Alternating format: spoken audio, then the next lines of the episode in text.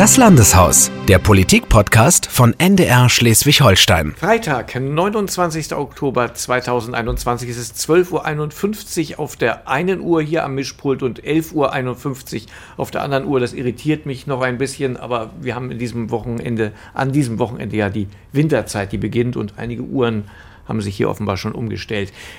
Wir sind im NDR-Studio im Landeshaus und begrüßen Sie und euch zum Podcast Das Landeshaus nach langer Zeit mal wieder. Und wir, das sind Julia Stein, zuständig im NDR für Politik und Recherche.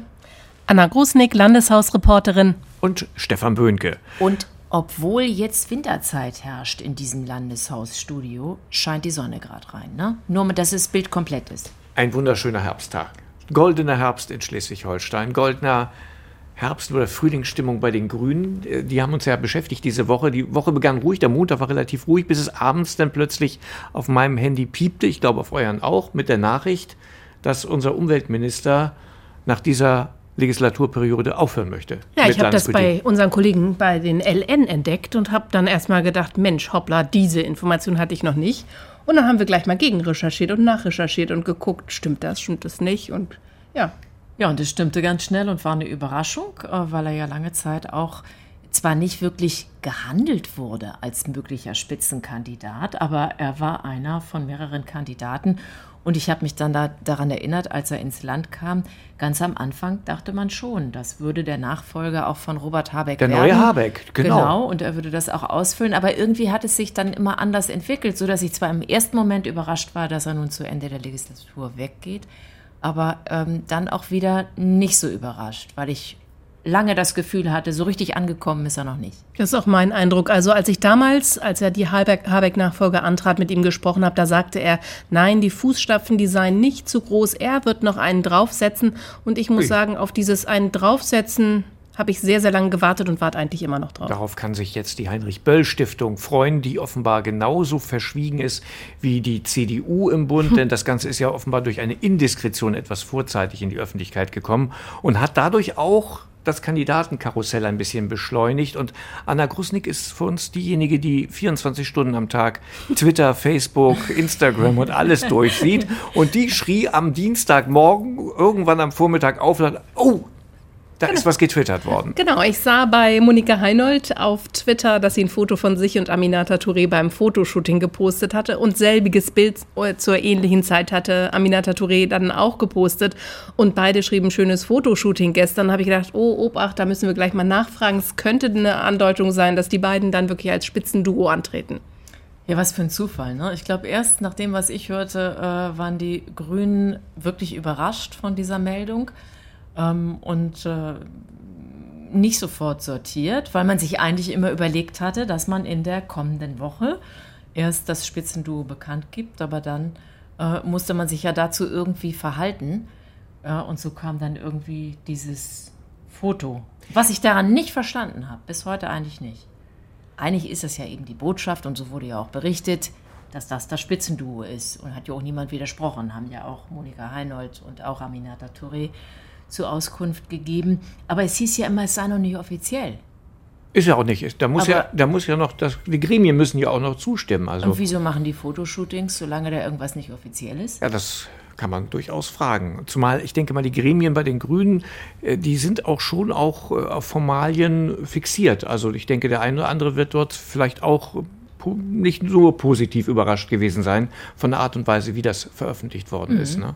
Aber wenn man grundsätzlich sich das Duo anguckt, da die, decken die Grünen ja wirklich, wirklich eine große Bandbreite ab. Wir haben ja auch schon darüber diskutiert mit Monika Heinold, eine sehr erfahrene Politikerin, ähm, die wirklich jetzt zwei Legislaturperioden die Finanzen im Blick hatte. Aminata Touré, Landtagsvizepräsidentin, ganz junges Gesicht letztlich auch für die Grünen. Es wird schon spannend, glaube ich, dann auch im Wahlkampf.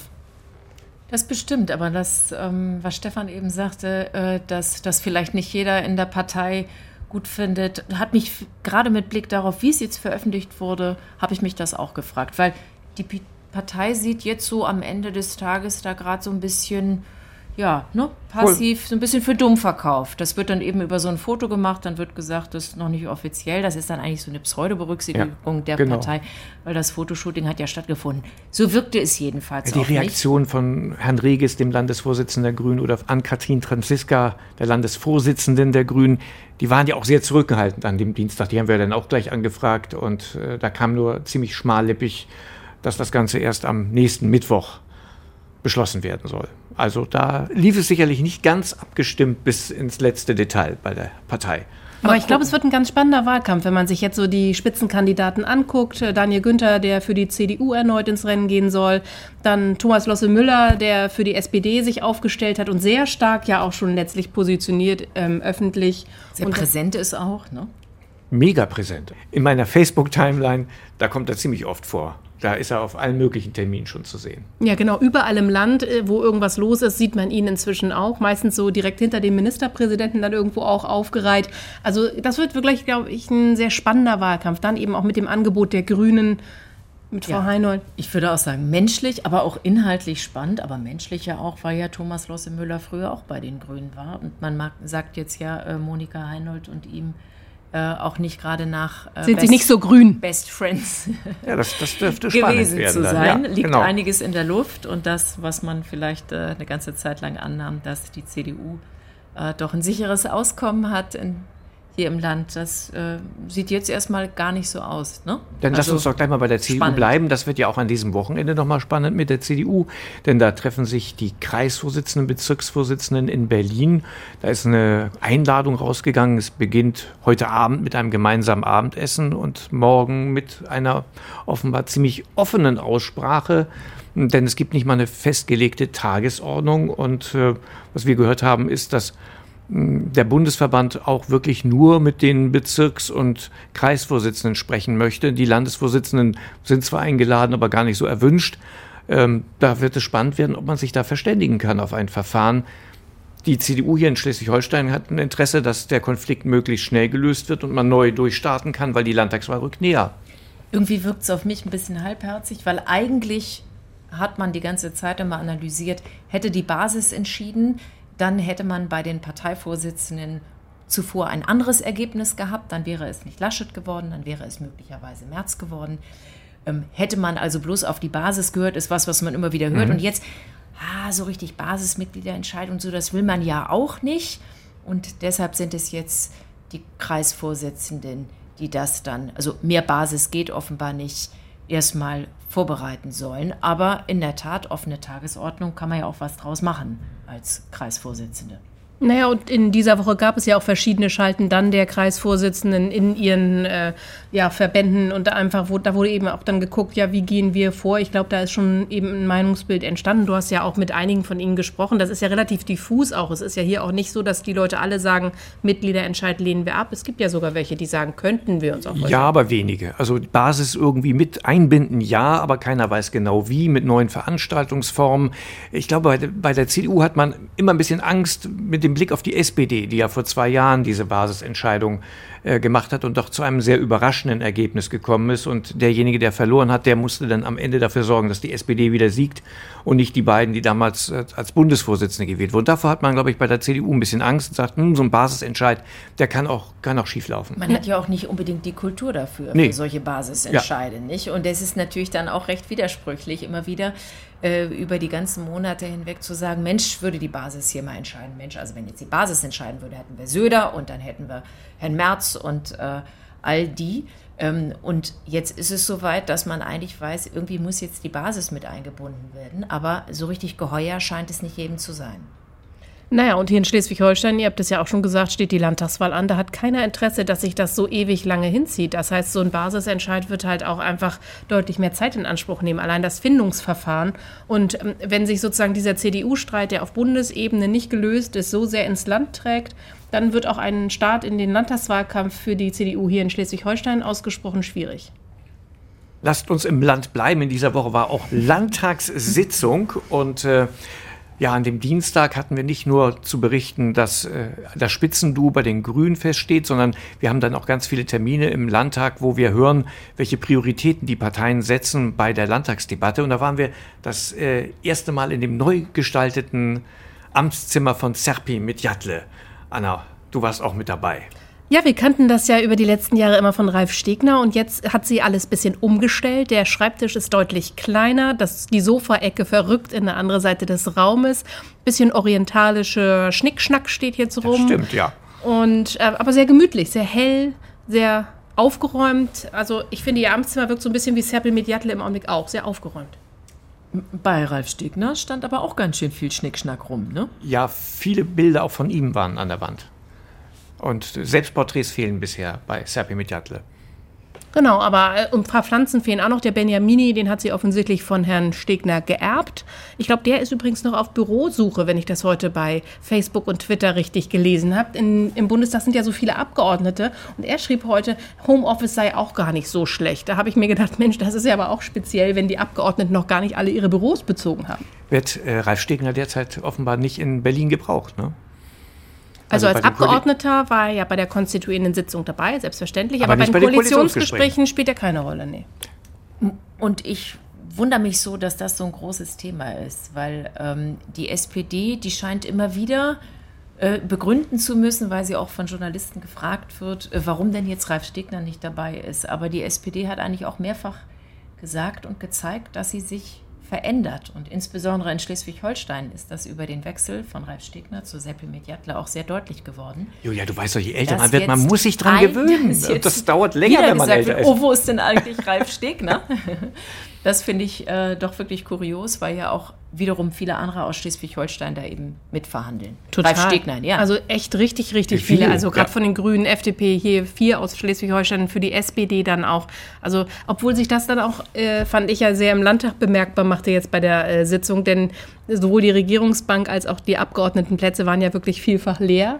Aber wir haben uns da auch so ein bisschen erkundigt, ist sowas eigentlich möglich und wie geht sowas und ist es nicht wichtiger, im Landtag zu sein? Und ähm, da hat sich offensichtlich auch der Ältestenrat wirklich klar für ausgesprochen, dass man den Abgeordneten auch die Möglichkeit gibt, wirklich mitzuverhandeln, weil man es weil man sagt, das sei für Schleswig-Holstein halt auch relevant, dann, dass die möglichst stark in den Arbeitsgruppen Ja, das können wir uns ja hinterher mal im Koalitionsvertrag angucken, ne? wie viel da tatsächlich denn auch für Schleswig-Holstein rausgehandelt wurde. Also ob die entschuldigt oder unentschuldigt gefehlt haben am Ende. Die Abrechnung, finde ich, die machen wir dann mal am Schluss. Wobei jetzt ja die Verhandlungen äh, nicht so laufen, dass da jedes äh, Bundesland, äh, was äh, Leute entsendet, auf eigene Rechnung sozusagen äh, verhandelt, sondern das geht ja immer mehr darum, welche Erfahrungen und Themen dann mit eingebracht werden. Ne? Aber wir haben gestern ganz kurz mit SAP Mediatel nochmal sprechen können. Die war für einen Tag ja wieder zurück in Kiel und die hat so ein bisschen berichtet auch von den Koalitionsgesprächen. Das geht also schon sehr diszipliniert dazu. Nicht von 11 bis 17 Uhr, keine Nachtsitzung, sogar die Schriftgröße der Papiere ist vorgeschrieben und die Seitenzahl. Also ein völliger Kontrast zu den Koalitionsgesprächen, die wir vor vier Jahren wenn auch aus der Ferne beobachtet haben in Berlin. Das hört sich gut an, finde ich, denn ich habe mich schon immer gefragt, warum über äh, die Zukunft des Landes ausgerechnet nachts um drei entschieden werden muss. Von sich selber weiß man, dass dann auch irgendwann die Müdigkeit einsetzt. Ja, das ist, ähm, glaube ich, auch die Taktik. Ne? und ich finde das schon äh, bei den Bundestagssitzungen äh, immer wieder bemerkenswert und kurios, wie weit die in die Nacht hineinreichen. Und ich finde es eher beruhigend, wenn Menschen nicht völlig übermüdet äh, zusammen eine Ehe eingehen als Koalition. Eine Dreier-Ehe. Ich glaube auch. Also Kompromisse, die im Zuge der Müdigkeit nachts um drei getroffen werden, das sind, glaube ich, nie die besten Lösungen fürs Land. Na, ich erinnere mich an die MPK damals äh, vor der Osterruhe mit Frau Merkel, die völlig in die Hose gegangen ist und die dann am Ende die Entscheidung ja auch alle zurücknehmen mussten, das war die Ministerpräsidenten. Nacht, ne? genau. Die MPKs sind auch ein gutes Beispiel für Strukturlosigkeit und undisziplinierten äh, Austausch, Tagesordnung. Aber wo wir beim Thema MPK sind, da fällt mir ein, also Corona ist ja noch nicht vorbei, das mag immer so der Eindruck sein, der ja so ein bisschen entsteht. Wir haben jetzt auch noch gar nicht drüber geschnackt, aber es war die Woche nochmal Thema hier auch im Landtag. Und zwar hatten wir Dienstag ja auch nochmal eine Pressekonferenz ähm, der Landesregierung und zwar ab Montag soll die Maskenpflicht für Kinder am Platz entfallen. Und man merkte so ein bisschen, dass Corona aber auch wirklich in den Hintergrund rückt. Ne? Das war ein Aufschlag nochmal diese Woche Äh, ansonsten wurden Maßnahmen verlängert, we wenig gelockert, wenig verschärft. Da ist eher Kontinuität sozusagen da. Und äh, hier im Landtag wurde nur an einem Tagesordnungspunkt mhm. nochmal über Corona diskutiert. Da ging es nochmal darum, dass AfD und SSW wollten, dass die Tests für Menschen kostenfrei bleiben, diese Corona-Tests, auch wenn man nicht geimpft ist. Ansonsten hat das eine sehr untergeordnete Rolle gespielt. Das erste Mal wieder ja. seit anderthalb mhm. Jahren, dass Corona nicht den Landtag dominiert hat. Wobei man merkt, finde ich, so eine gewisse Unsicherheit auch in diesem Haus. Hier gilt eigentlich eine 3G-Regelung. Und das heißt, dass man nur die Maske tragen muss, wenn man den anderthalb Meter Abstand nicht einhalten kann. Aber irgendwie, die Maske geht ständig äh, auf und ab hier in dem, in dem Gebäude. Finde, ne? Das ist in vielen Situationen dann auch ähm, schon eine Frage des Respekts irgendwie. Um dem Gegenüber Respekt entgegenzubringen, hat man dann doch wieder die Maske in der Hand, weil man es irgendwie so gewohnt ist, auch wenn das eigentlich paradiesisch ist, dass hier eben dann so eine eindeutige 3G-Welt ist. Es ist eine Zeit der Unsicherheit nach wie vor. Ne? Man sieht diese, diese steigenden Zahlen. Wir haben ja morgens immer unsere Redaktionskonferenzen, mehrere immer noch meistens per Telefon. Und man merkt auch bei den Kollegen immer die Nachfragen, Mensch, die Zahlen steigen und wie müssen wir darauf reagieren und äh, muss es nicht doch wieder stärkere Maßnahmen geben? Das, ist, das spielt fast in jeder Redaktionskonferenz. Ich sagte, glaube ich, gestern einmal, ich fühle mich wie täglich das Murmeltier, weil die gleiche Diskussion, Diskussion hatten wir am Tag vorher schon geführt. Es ist bei allen, auch bei uns Journalisten, eine Zeit der großen Unsicherheit, weil man noch nicht weiß, wie man auf die wieder steigenden Zahlen reagieren muss. Wird natürlich noch unterstützt durch die verschiedenen Welten, in denen man sich bewegt, weil die 3G-Welt ist einerseits ja eine Welt, in der sehr viel Freiheit dann möglich ist, aber alles, was an Betrieben ist, ist ja gar keine 3G-Welt, also auch beim NDR nicht oder anderswo, weil dort eben immer die Arbeitsschutzverordnungen gelten die dann anders gelebt werden müssen. Dort ist eben nicht 3G, dort ist Maskenpflicht, dort äh, ist sozusagen eine ganz andere Präsenz überhaupt nur möglich. Was ich aber echt nie verstehen werde, muss ich ganz ehrlich sagen, das ist aber meine persönliche Meinung, wenn ich bei jedem Restaurant meinen Impfausweis vorzeigen muss und der Wirt darf ihn kontrollieren, dann frage ich mich schon, warum Arbeitgeber das nicht dürfen. Aber das ist meine persönliche Meinung. Ein Plädoyer für 3G am Arbeitsplatz. Ja, weil es auch gut tut, finde ich, Kollegen. Es ist so schön, Wird wieder ja mit euch zusammenzusitzen und zusammenzuarbeiten. wir, müssen, wir müssen umziehen und müssen uns an neue Räumlichkeiten gewöhnen. Nicht wir als NDR, aber wir als Journalisten hier im Landeshaus. Denn ähm, wir hatten Corona-bedingt auch einen neuen Ort bekommen, wo die ganzen Pressekonferenzen stattgefunden haben. Ein Ort, der groß war.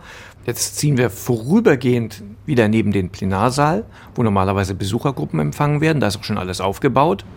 Und dann wird der ganz alte Presseraum, der hier im dritten Stock des Landtages ist, der wird dann umgebaut und den sollen wir dann, ich denke mal, Ende des Jahres oder im kommenden Jahr beziehen.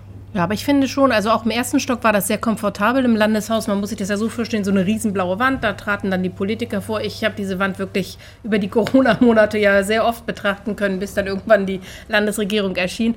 Ähm, und ich finde, die Alternative, die uns jetzt geboten wird, unten dann auch äh, in diesem Extraraum ist wirklich sehr gut. Wir haben da die Abstände, es gibt Trennwände, äh, Abstand zu denjenigen, die vorne sprechen. Dann gibt es die Möglichkeit, äh, Livestreams dort auch wirklich dann zu machen. Also ich glaube, das ist wirklich ein gutes Angebot, sodass wir weiter super arbeiten können, auch dann relativ pandemiegerecht. Warten wir es mal ab. Der Inhalt zählt. Apropos der Inhalt, äh, habe ich euch schon mein Lieblingszitat vorgespielt von dieser Landtagssitzung. Das Zitat der Woche quasi. Sozusagen. Klaus Jensen, CDU-Abgeordneter. Ganz ehrlich, ganz ohne Schießen wird's nicht gehen. ich finde, das ist übertragbar über vieles, was da gerade läuft. Ne? Ich wundere mich, dass wir es nicht mehrfach eingespielt haben. Die Koalitionsverhandlungen, die wären echt schwierig. Mhm. Ganz ehrlich, ganz ohne Schießen wird's nicht gehen. Die, die Suche nach einem neuen CDU-Vorsitzenden. Ganz ehrlich, ganz ohne Schießen wird's nicht gehen die Listenaufstellung für die Landtagswahl der einzelnen Parteien. Oh je. Ganz ehrlich, ganz ohne Schießen wird's nicht gehen. Lieber Klaus Jensen, ich hoffe, Sie haben auch gute andere Tipps, damit wir friedlich zur Lösung bei all diesen schwierigen Fragen kommen werden. Das war unser, ja? Jetzt müssen wir schon noch sagen, wo es herkommt, oder? Ach so, müssen wir sagen, das äh, war natürlich aus einer Debatte zum Gänsemanagement. Ach so. Und er möchte, dass das Gefieder leichter erschossen werden kann. Denn wir wissen alle, die Gänse, die richten wirklich schwere Schäden an. Man hätte ja auch meinen können, es geht um den Wolf. Deshalb war die Aufklärung wichtig. Das stimmt. Für Aufklärung wollen wir immer sorgen. Hier aus dem Landeshaus. Das war unser Podcast, das Landeshaus für heute. Ihnen ein schönes Wochenende. Tschüss. Tschüss. Das Landeshaus, der Politik-Podcast von NDR Schleswig-Holstein.